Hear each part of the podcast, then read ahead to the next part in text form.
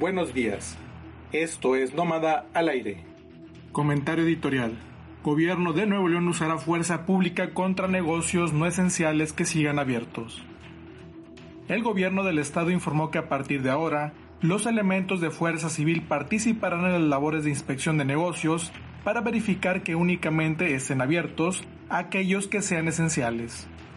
Y es que el gobernador Jaime Rodríguez Calderón detalló que han encontrado que siguen operando una gran cantidad de negocios no esenciales a pesar del proceso de cuarentena por el coronavirus, poniendo en riesgo de contagio tanto a empleados como a posibles clientes.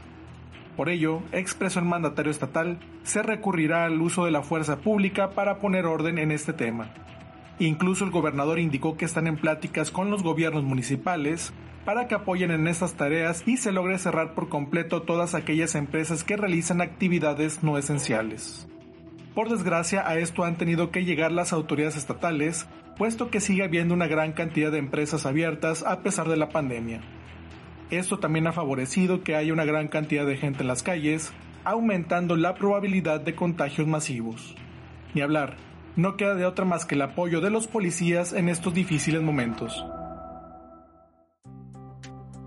Noticias. Noticias nacionales.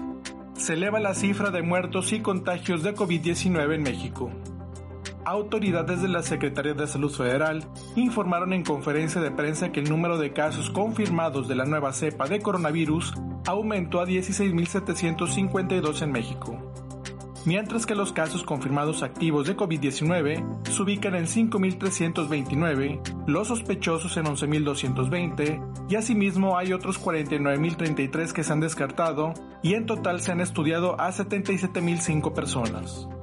Por otro lado, el número de muertos por coronavirus en México ascendió a 1.569. La Ciudad de México registra el mayor número de fallecimientos con casi 350.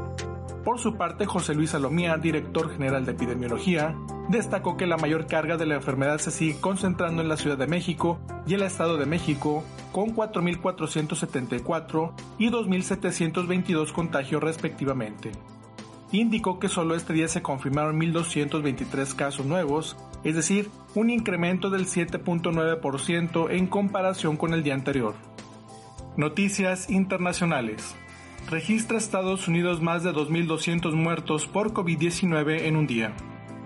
Estados Unidos registró el martes 2.207 muertes por coronavirus en las últimas 24 horas, un nuevo aumento respecto al día anterior según el recuento de la Universidad Johns Hopkins.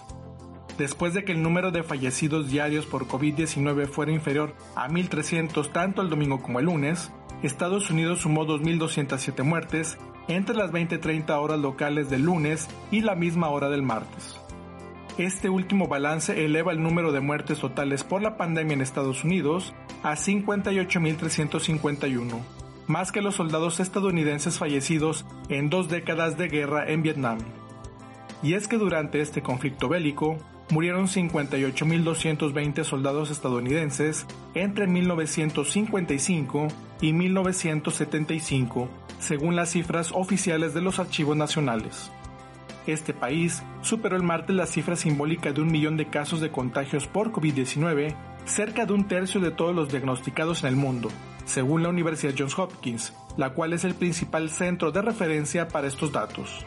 Noticias locales. Siempre sí habrá transporte público el domingo en Nuevo León. Luego del caos y aglomeraciones que se presentaron en el transporte urbano de Nuevo León, el gobierno del estado decidió hacer una modificación más a las restricciones en los horarios. Este nuevo cambio consiste en que el domingo y días festivos, como este próximo viernes 1 de mayo, sí habrá servicio de transporte público y de igual forma el fin de semana se tendrá el mismo horario que el que aplica de lunes a viernes. Así, de lunes a domingo el servicio de transporte público operará de las 4 horas a las 9 horas y de las 15 a las 21 horas. Noé Chávez Montemayor, titular del Instituto de Movilidad, fue el encargado de hacer el anuncio y agregó que además se incrementó el número de unidades de rutas urbanas que circulan en el turno matutino, llegando a más de 2.000 camiones en operaciones. Reporte de calidad del aire. Esta mañana tenemos calidad regular del aire en San Pedro, Escobedo y Juárez, por lo cual se recomienda en estas áreas que niños, adultos mayores y personas con enfermedades cardiovasculares o respiratorias limiten actividades al exterior. Muchas gracias por su atención. Esto fue Nómada al aire del miércoles 29 de abril de 2020. Los esperamos en la próxima cápsula.